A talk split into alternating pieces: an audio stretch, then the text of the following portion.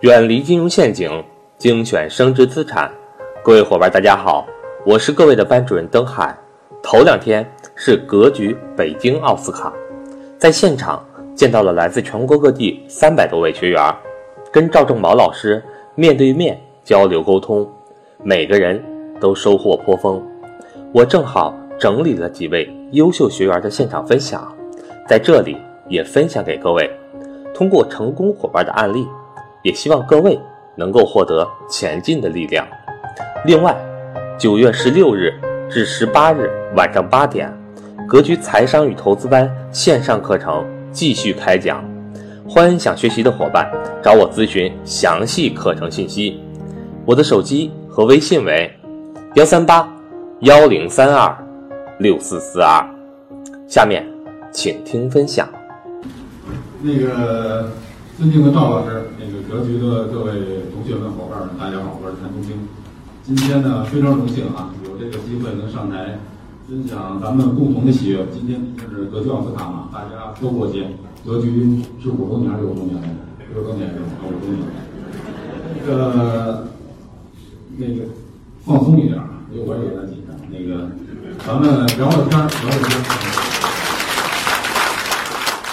还有呢，就是明天是教师节，我想呢，提前祝格局的所有的老师，还有在座的每一位辛勤的教书育人的园丁，祝你们节日快乐！谢谢。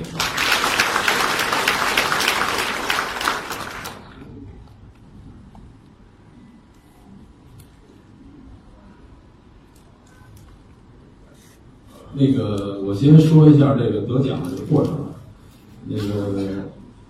有一天，那个春春是那个我的那个那个辅导员嘛，他给我发一条微信。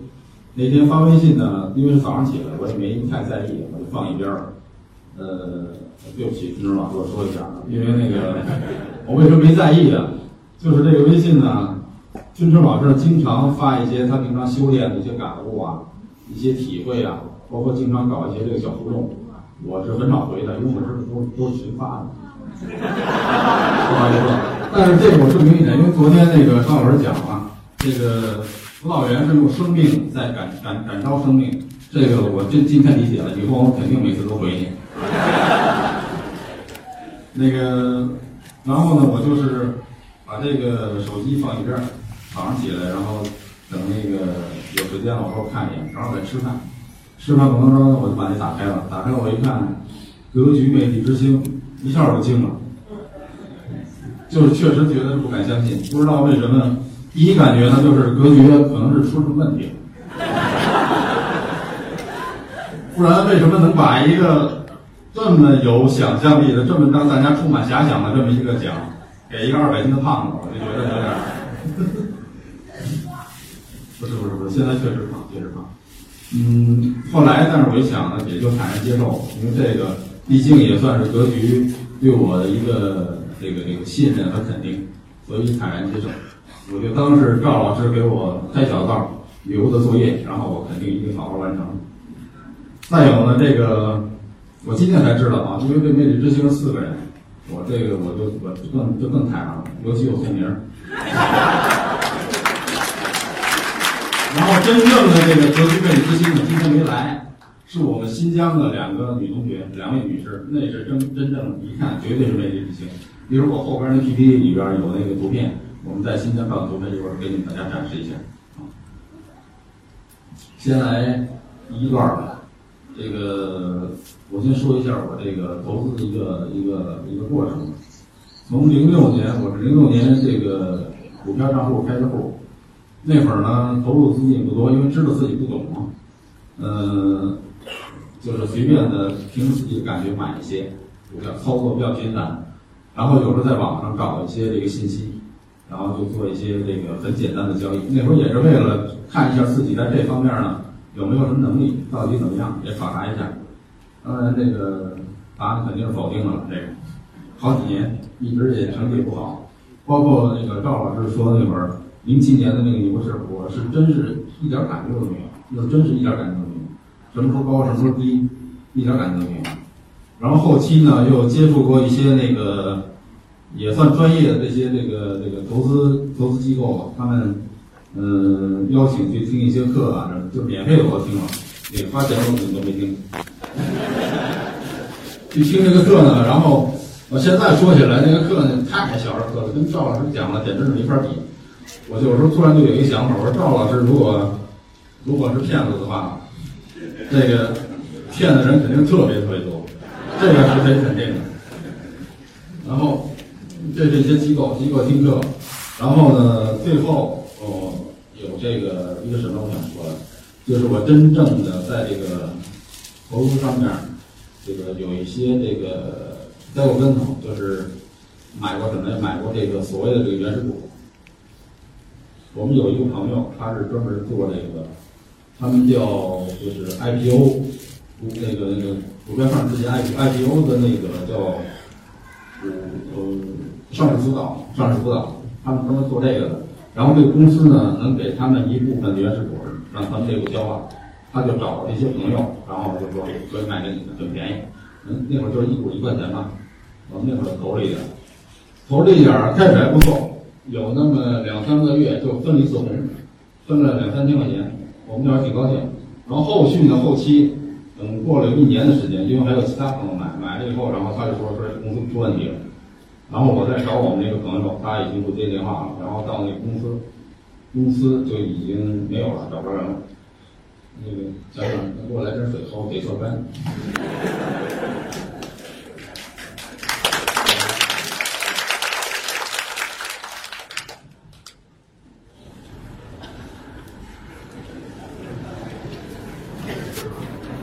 谢谢，都干货。我接着说啊，因为我我的记不好，经常说说着忘。这个，然后那个这个公司我们买完以后，然后就没有了嘛。没有了以后，然后我们那会儿想，如果通过一些其他的关系，通过有些渠道也能找着他，找着这个朋友，但是也没有什么大意。找着他以后，这钱也不是他收的，所以以前可以要回来。我记得非常清楚，这个这个叫，这这个公司叫，就是我买的那个原始股叫重庆东方药业，现在上网就能查了。现在这个事儿也是影响虽然不大，但是现在就是挂。也有人请律师打官司，官司打赢了，但是这个钱肯定是要回来的。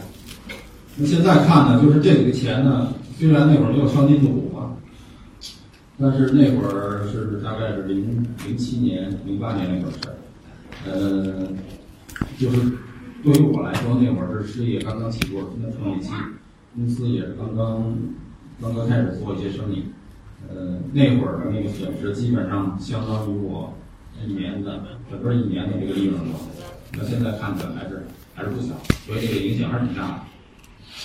就我讲的这几件事儿加起来，当然还有一些其他的小事儿。这个讲完以后，就是使我对这个投资这个事儿就非常抵触了，就觉得投资这个这条路我肯定是走不通的，坑太多，所以对这个投资这个事儿以后基本上就不去关注了，以至于后来这个整个市场的这个牛熊转换呀。包括一五年的这个什么千股跌停啊，什么熔断啊，这些我都知道。我只是作为一个局外人，就看看热闹，没有实实际那个参与，所以也没有什么那个切身的感受。这个我这十年基本上说是投资里程，但是其实跟咱们讲所讲的真正的投资基本不沾边儿。所以大概就是。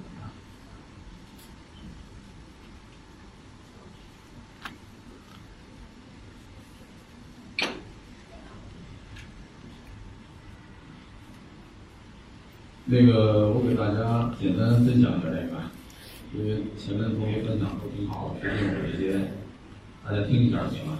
正好是讲一下这些内容。第一点，如果有能力，你很自信，就是自己认为自己有一套那个很好的学习方法，你实施就可以了。但是我觉得这种人应该不会到格局来。但是有一个特例啊，那个。我们还有一个一个同学叫王洪峰，我今天在这儿说呢，我是得到他的允许的，因为前两天我跟他见了一面，我说把你这个当一个案例。他在那个游轮上游轮去游学那次，他就讲了他一些投资的一些这个，他算一反反面案例吧。他就是实际他学习能力非常强，他今天没来，来的话肯定能获一个奖。我觉得学习学习之星之类的这他肯定行。就是他学习能力强，他也很自信，他总结出来一套一套的那个东西都非常体贴，听起来很有道理。但是他就是在具体操作实施的时候，他的心态实际上还没有达到这个像咱们赵老师、张老师和其他的一些大 V 没有达到那种心态，所以他肯定还会犯一些错误。转了一圈回来，等于还是碰到格局到格局来了。然后第二点呢，就是如果你没有这个能力啊，我相信大来的这些大多数咱们都没有这个能力。就是赵老师给大家归纳了这个很多好的这种学习方法，而且带着大家反复操作，那个所有能跟上节奏的学员基本上都可以掌握，这个是没有问题的。你们觉得赵老师讲课容易听懂吗？非常容易是吧？我觉得赵老赵老师的课如果听不懂的话，这个智商就值得怀疑了。嗯。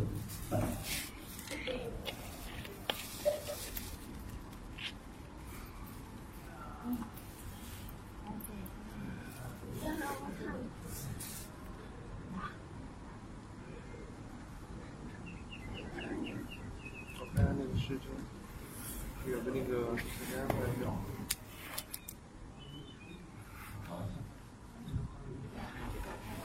我有个事儿，这个记忆力，其实我还报了一个，本来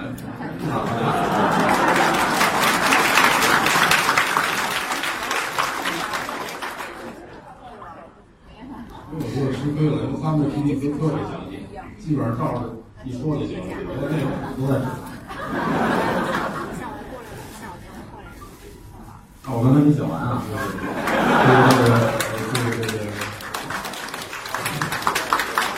这个前面的讲啊，前面讲那些坑啊，对，怎么对这个这个这个投资失去信心啊，这个我讲了。然后后期呢，就是一六年的时候，呃，我也你看我这胖，我也跑步。我跑步的过程当中，我听着耳机，然后中间有一段儿，就是不是我不是我放的，就是他那个一个节目完了以后，然后跟着播的一个节目，有两三分钟，我听到那个赵老师讲的这个投资，非常简单，但是非常入耳。这个用这个著名的话说就是秒接受。然后我就在网上回去，在网上就开始找，然后发现是格局格局商学院，就我在网上搜过搜格局可能好几家儿，然后就跟这个赵忠宝相关联的格局就一家，这是真的。所以呢，后来又听了一些这个相对于相对于这个之前听的那个片段啊长一点儿，就是系统一点儿的。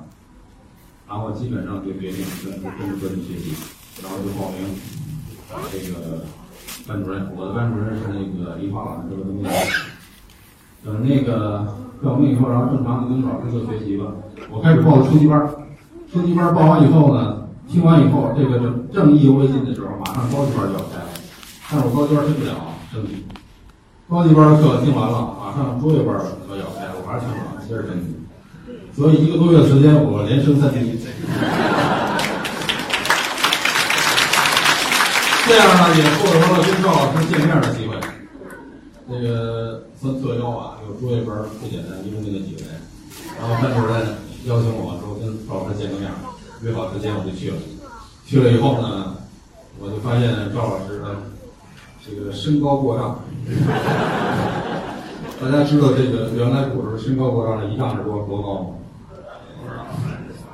应该大概是一米七左右，哎，所以我也身高过丈。身高过丈，方面大耳，印堂宽广，目光坚毅。真的，这这是我真的。我觉得赵老师往那一坐，我觉得就是一尊佛，很正经。然后跟赵老师就聊了有个二十多分钟，赵老师比较忙，老师了解一下我的情况，然后呢，我当然提一些我感兴趣的，我想我想得到答案。赵老师肯定不推荐股票的，那天也没给我推荐，只是告诉我就是有一些公司，有一些行业你你要去关注。然后我问赵老师，我说这个这个行业里边要关注哪个呢？我研究的更快。老师大概告诉我，然后等我下楼呢。我说了，我记忆力不好。我下楼以后，我就生怕我忘了。正好那会儿还是在交易时间，我下楼以后打开手机，把所有我能记得住的股票一样买了一手。我说这什么意思啊？我就想告诉大家一点，我也三十块钱买过中国平安，只不过只买了一手一百股。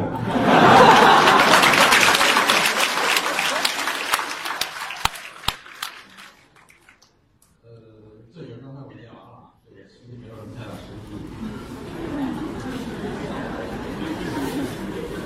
然后我想说什么呢？就是赵老师实际他讲课非常有他的特点，他是一个能抽丝剥茧，把这些外边复杂纷乱的这些东西剥掉，他能把核心的东西提出来，然后教给大家，非常通俗易懂。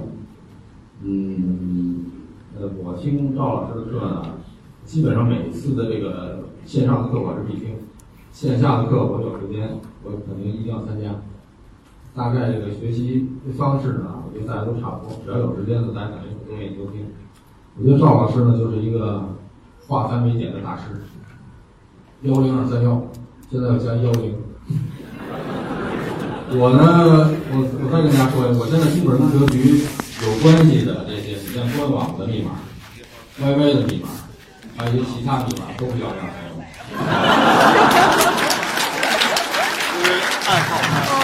当然，可能这幺二三幺这不对啊，可能是五个数，有的需要必须六位，我就甭管在前面，在后边再加一个，然后具体加的时候，我就不跟大家分享。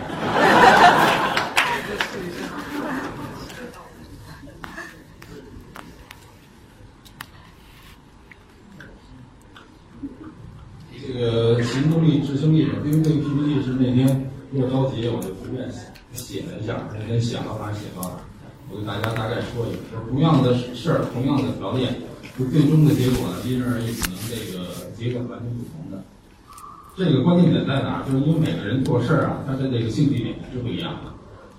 如果你有兴趣，你这个就愿意花力气下功夫把这事儿做好，做好以后啊，你也很有成就感。如果你没有这个兴趣，你可能就对这个事儿就是因为做这个事儿去做。就像昨天赵老师讲的，他在那个。那个那个中公理工学院给那些学员讲的，他们的状态就是，就像咱们一般人平常上班，都是这个状态，就是天天上班，做一天和尚撞一天钟，没有什么实际的这个想法，也不想这个这个这个升职啊，或者是这些想法都没有，所以就正常的过了一辈子。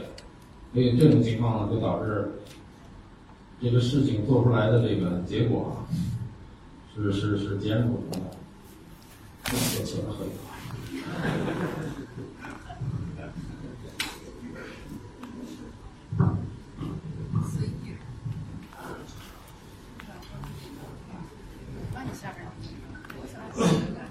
我给大家简单的那个，我列举了一个简单的学习方法。就首先，你线上的课一定要听，认真听，做笔记，拿电脑，这个照着反复多次要求。然后这个，其次就是格局，我的那个格局的书，反正我是都买了，看肯定是没看完的。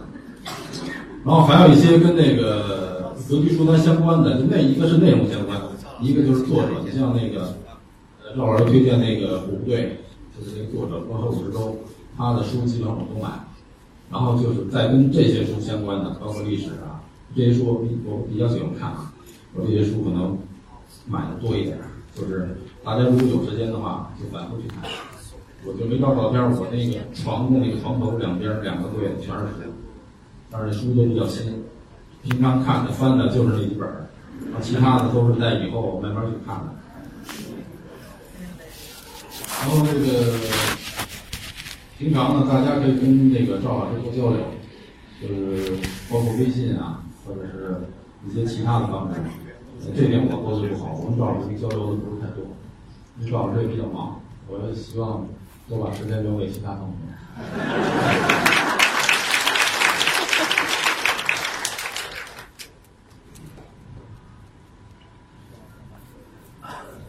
好，这个我们列举两个词儿啊，因为一个是天赋，这个天赋呢，大家都都都知道这个词儿，但是理解的可能不一定太深啊，我理解不太深，所以没辙，只能给大家举个例子，就是跟我跟我行业相关的。呃，八十年代那个公安部有一个这个特邀的这个行政专家，他是什么强项呢？它是这个足迹，足迹方面这个强项。他能做到什么程度？就根据你的这个留下的足迹，这个脚印儿，他能知道男女，知道你的身高体重，能判断出你的这个你的身体有什么就是特点，就是你走路有什么特点，跟其他人的不同，他都能看得出来。这个还不不不稀奇，他不光是能看见这个，就是像有一些平常人看不到的那些地方，比如说柏油马路上水泥地这些地方的这个脚印儿，平常人看肯定是没有的，他都能发现。我教大家一个那个小方法，因为我们做这个，这个平常你想看一些灰尘，看一些不不一定是足迹啊。你们家如果小时候不来，保安卫生，你查卫生干净不干净，你就在那个桌面上拿你的手机或者拿你的手电打侧光，我们叫略入光，你只要平行光打进去，那个面上那些灰尘都非常清楚，有没有一目了然。呃，这个后来有人就问这个专家说：“你这个能力这么强，一个是怎么练的？再有这么难的东西，你是原来是怎么学的？”这专家就说：“根本就对于我来说，这东西并不难。说原来我是放羊的，我原来是看羊脚印儿。你听说？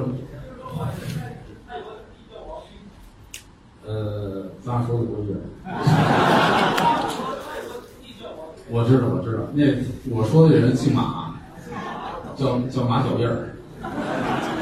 你说的是后来，我说的是八十年代。如果他现现在的话，现在可能九十多岁了。这个人，他没有，他也带了几个徒弟，但是没有一个徒弟能出师。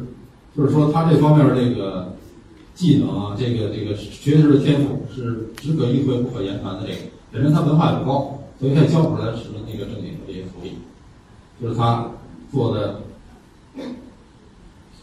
呃，我接着讲啊，打断我。他怎么看这个羊啊？就是这个羊，原来他放羊，一群羊，甭管是两百只、五百只，羊走过去以后，他就看这些羊的这些脚印儿，他就能知知道他这个里边他的羊少不少，或者是哪只羊少。而且他还能知道，如果这个里边被他群这个群里边的母羊带过来，其他人家的公羊里边有，他也能发现。这就是，呃，我就举这么一个例子啊，这个就说天赋这方面，呃，都很神奇。呃，后边是我说的啊，这个这个天赋这一块呢，实际上我觉得分两两部分吧，一种是有用的天赋，一种是没用的。你像单从这个这个投资这方面讲，赵老师啊，关老师啊，他们的这个投资方面的天赋可能非常强。但其他的这个方面呢，大家可能在座的每个人都有自己的这个强项，都不一样。你我总结一下，我就觉得只要是跟这个经济效益、经济效益或者社会效益挂钩的，这个就是被大家认可。你这种天赋，嗯，我认为就是就算有用的天赋，就是呃，普世价值认为你这个是，如果你努力，这个是成功的，这是有用的。如果没用的呢？呃，我想说别句的就是，类似于许多的那个吉尼斯世界纪录，大家知道，吉尼斯世界纪录，我觉得有些都很无聊的东西。比如说这个大胃王比赛，十分钟吃五十个热狗，听着都难受。哎，就是类似于这种的，包括那天我看还有一个，这个人的嘴里边能插多少根咱们那个喝饮料那个吸管。最多能差两百多分，这也是一个记录。因为这个吉尼斯世界纪录本身它的这个没有什么限制，整体的这个这个它的范围比较广。这个我觉得就是没有没有什么太大意义的一个这个。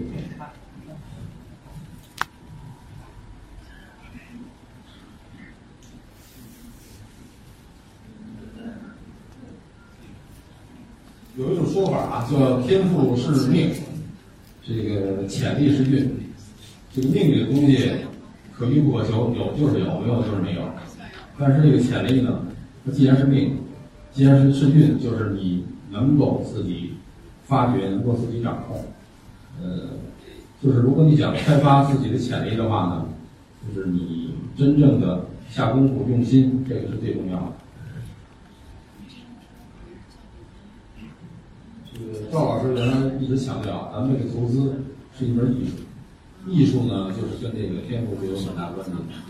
就是你如果在这方面没有太多的天赋的话，就是你后期去开发你的潜力，这个其实这个潜力开发起来，说实话并不是太容易。我再举一个例子，呃，大家都知道这个盲文的书都见过？盲文的书翻开以后，上面全是那种点。这个盲人如果拿手摸这个点的话，他就能阅读，把这书的内容阅读出来。更厉害的这个盲人，他摸着这个点，他能直接就是陌生的书啊，摸这个书，他能够朗诵。这个技能如果对于这个正常人来说，就咱们明眼人来说，实际是非常难。如果你让我去学这个的话，我觉得一辈子都学不会。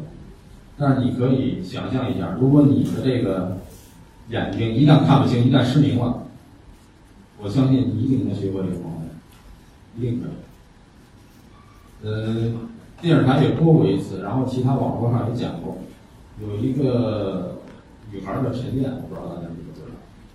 陈念是一个盲人，就是北京的那个地铁那会儿带导盲犬去做工作，然后最后成功，只要在不是高峰期，导盲犬可以上地铁，所以就是他努力最后做的。他是一个音律的调律师，是调钢琴的。哎，他从小呢，三个月的时候就是先天性白内障，双目失明，做手术也没有太大的意义，不能做。嗯，他的父母就就把他遗弃了。遗弃以后，就是他姥姥非常可怜这孩子，把他捡回来，然后一直抚养，一直抚养他长大。在他五岁的时候呢，他姥姥就跟他说：“说你不能像那个其他的盲人那样去说姥姥不可能陪你一辈子，姥姥从走的那一天，姥姥如果走了，就没人管你了，你这个后边的生活会非常艰苦，会很麻烦。”然后呢，从那会儿小孩虽然不懂，但是大概有一个印象，姥姥就开始培培养了。怎么培养呢？拿一个小孩儿爱吃冰棍儿，拿这个硬币钢镚儿往地下扔，然后让这小孩自己去找，凭着这个耳音去找这个地方的硬币，如果你找了，就可以把冰棍儿取出来。然后所有的他小孩出外出，甭管是坐公交车也好，上公园玩也好，买东西也好，全是要求这小孩自己去。这小孩特别不理解，觉得姥姥对他太残酷了。也是经过了一个很多磨难，有很多危险，就当时你可能要过马路。但是呢，慢慢的这个小孩就是他，就是练成了这么一种本领，不用那个盲棍，他就根据这个环境里边的声音发出的声音，然后到物体上有反射，重新回来。因为大家知道，咱们眼睛看是凭这个光线的这个反射，耳朵是凭着的是这个声音的反射，咱们听到。就是你眼睛失失明以后，你的耳朵的这个听力会会很好，但是一般人也做不到。你像盲人拿的那个盲棍在地上敲，实际上他也是发声，然后产生这个声音，然后再传音。但是他不用，他就是一个是环境的声音，再有他也可以通过自己发声，就类似于蝙蝠，他就可以像蝙蝠那种去去像正常。蝙蝠都知道，咱们那会儿蝙蝠做过实验，这个一个房间里面。挂的全是乱七八糟的这些东西，就蝙蝠在里面可以穿梭自如。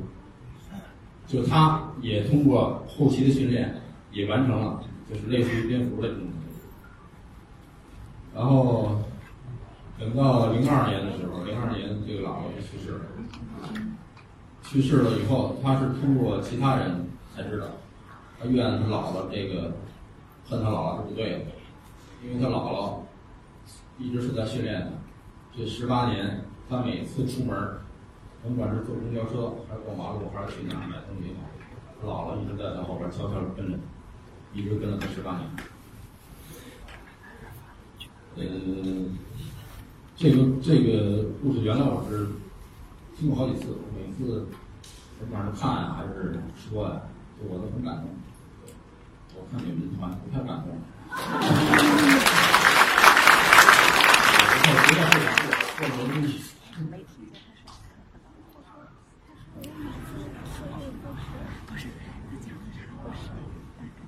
咱们再说回这个我这回拿我自己举例子，就是如果是按投资这个天赋来说，我我觉得我天赋还可以，我可以给自己打五分，啊，那满分是一百分。赵老师是九十分，我觉得没有问题。聪明了可能能到七十分。你像我就是，如果只能打五分，然后我的这个天赋不行，潜力呢，反正是一直在练，一直在努力。到时候潜力到底怎么样，这个在后期有待考察。嗯，然后呢，学习能力啊，包括记忆力，肯定都不如原来了，跟学习上学那会儿没法比。如果像我这种情况，又把这个投资当成今后后半生肯定要走的路，必须要做的事儿，我就想问问大家，这种情况怎么解决？老大难，谁能给我出出主意？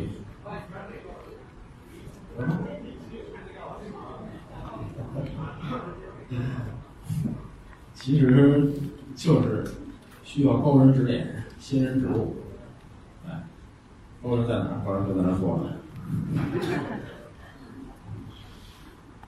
所以呢，这个其实这个这个老师在上课的时候啊，经常给大家做一些这个，嗯，做一些这个作业的这个分享，就是大家的这个平常你的一些困惑，包括你的家庭情况，你都给写出来，然后交给一支，然后赵老师可能做一些筛选，给大家做一些点评，根据你的实际情况，然后那个挑一些有代表性的这个作业给大家做一点评。这个本身就是一个很直接的一个指导。嗯，而且大家呢，基本上我觉得在座的都是高一班以上，大家可能都有这个赵老师的微信。有赵老师微信呢，可以有一些私下有一些不方便这个公开场合说的一些问题，大家可以跟赵老师直接交流，我觉得这是一个非常好的事儿。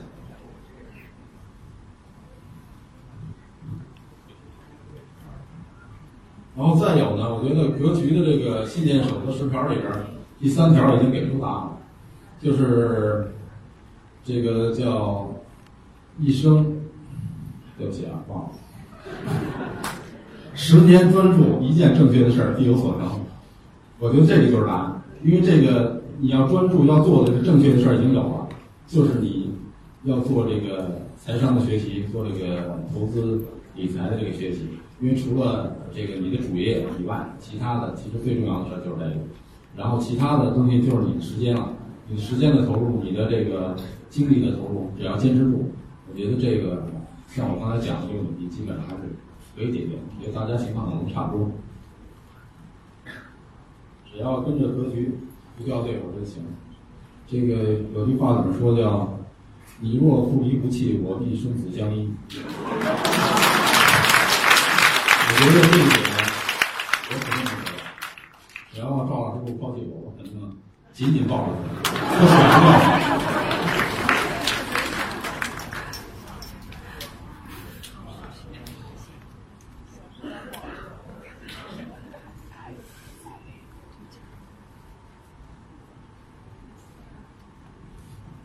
这个第三点，我就想说，多参加格局的这个线下活动，因为这个是参加的相对比较多，我是受益我觉得是最深的。就是在这个活动当中，跟老师、跟其他的这些同学交流，我觉得非常重要。我们每一次出去，不管是留学还是公益活动，包括这次新疆，新疆本来说我们就是去叫叫叫这个旅游也好，叫什么也好，但是穿插其中呢，我们都会做一些有意义的事儿。一个是我们经常交流，在我们这次上新疆呢，有一个公益的那个那个。到那个特克斯县有一个小学，我们做了一个捐赠公益捐赠活动，公益民族小学。呃，赵老师这回定的规矩以后，甭管是留学也好，或者是这种旅游也好，就每一次去都会穿插一个这个公益项目，这是我们要长期，尤其长期要做的。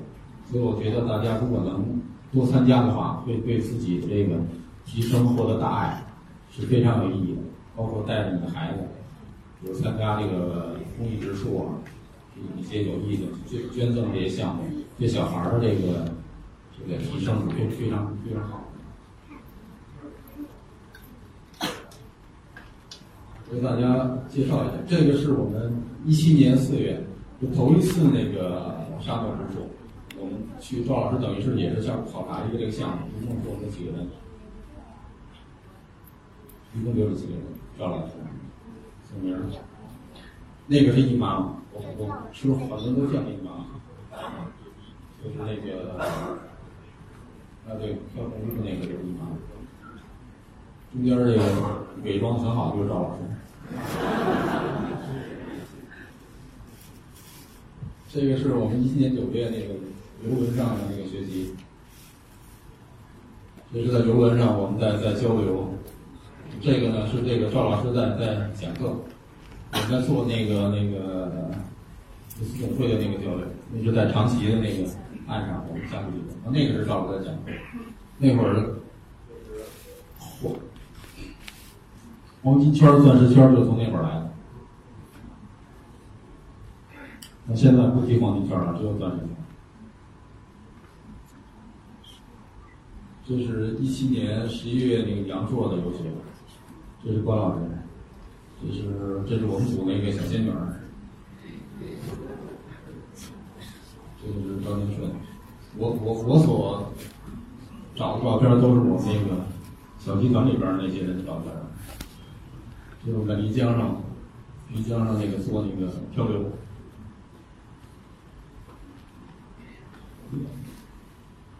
这有重点地方，这是就是今年到伊犁，我们这个秘境之旅嘛，这是整个所有的这些参加的人员，这是在那个特鲁斯小学我们做捐赠的时候，所有那些小学生、老师，还有还有我们参加的这些，呃，看这张，这张赵老师抱的就是他们这个小学里边一个小姑娘，大家都非常喜欢她，那小孩长得可天真了。你看赵老师表情非常好，我挑这张照片原因这儿有我。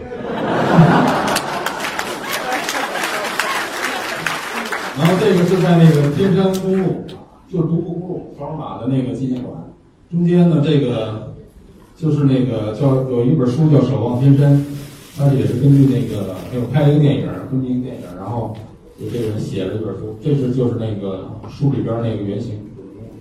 叫陈玉贵的陈玉贵，陈玉贵，他现在也在这儿。就是以后咱们有时有时间，如果去那边旅游的话，都会去看一看。你看大家这张都不清楚，就是大家这个表情，这个表情，跟上面这个表情是很很鲜明的对比。这会儿都是非常灿烂的。你看这会儿表情，大家实际上这个对对我们的教育是非常深的。那介绍一下这张照片啊。这位美女就是真正尤其魅力之。这是红花，我们老宋老宋是绿叶我是草。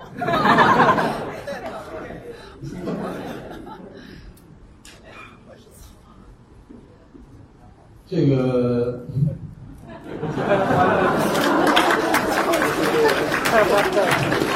就是给他写了一下。实际上，我的我的改变呢，实际上还是挺多的，虽然不是那么。不像有些人就是脱胎换骨，说轰轰烈烈，不是那种，我是属于那种，就是无喜无声的、无声无息的那个，我可能自己都感觉不到，但是呢，我身边的人，我家里人是能觉出来的，就是，呃，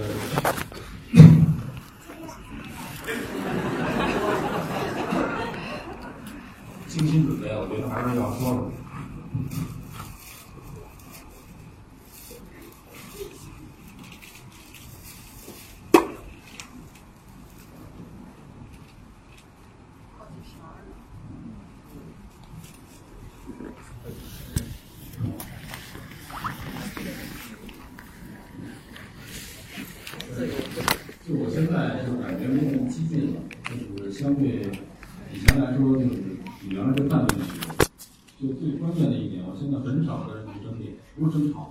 争吵是都没有，就争辩的事儿很少。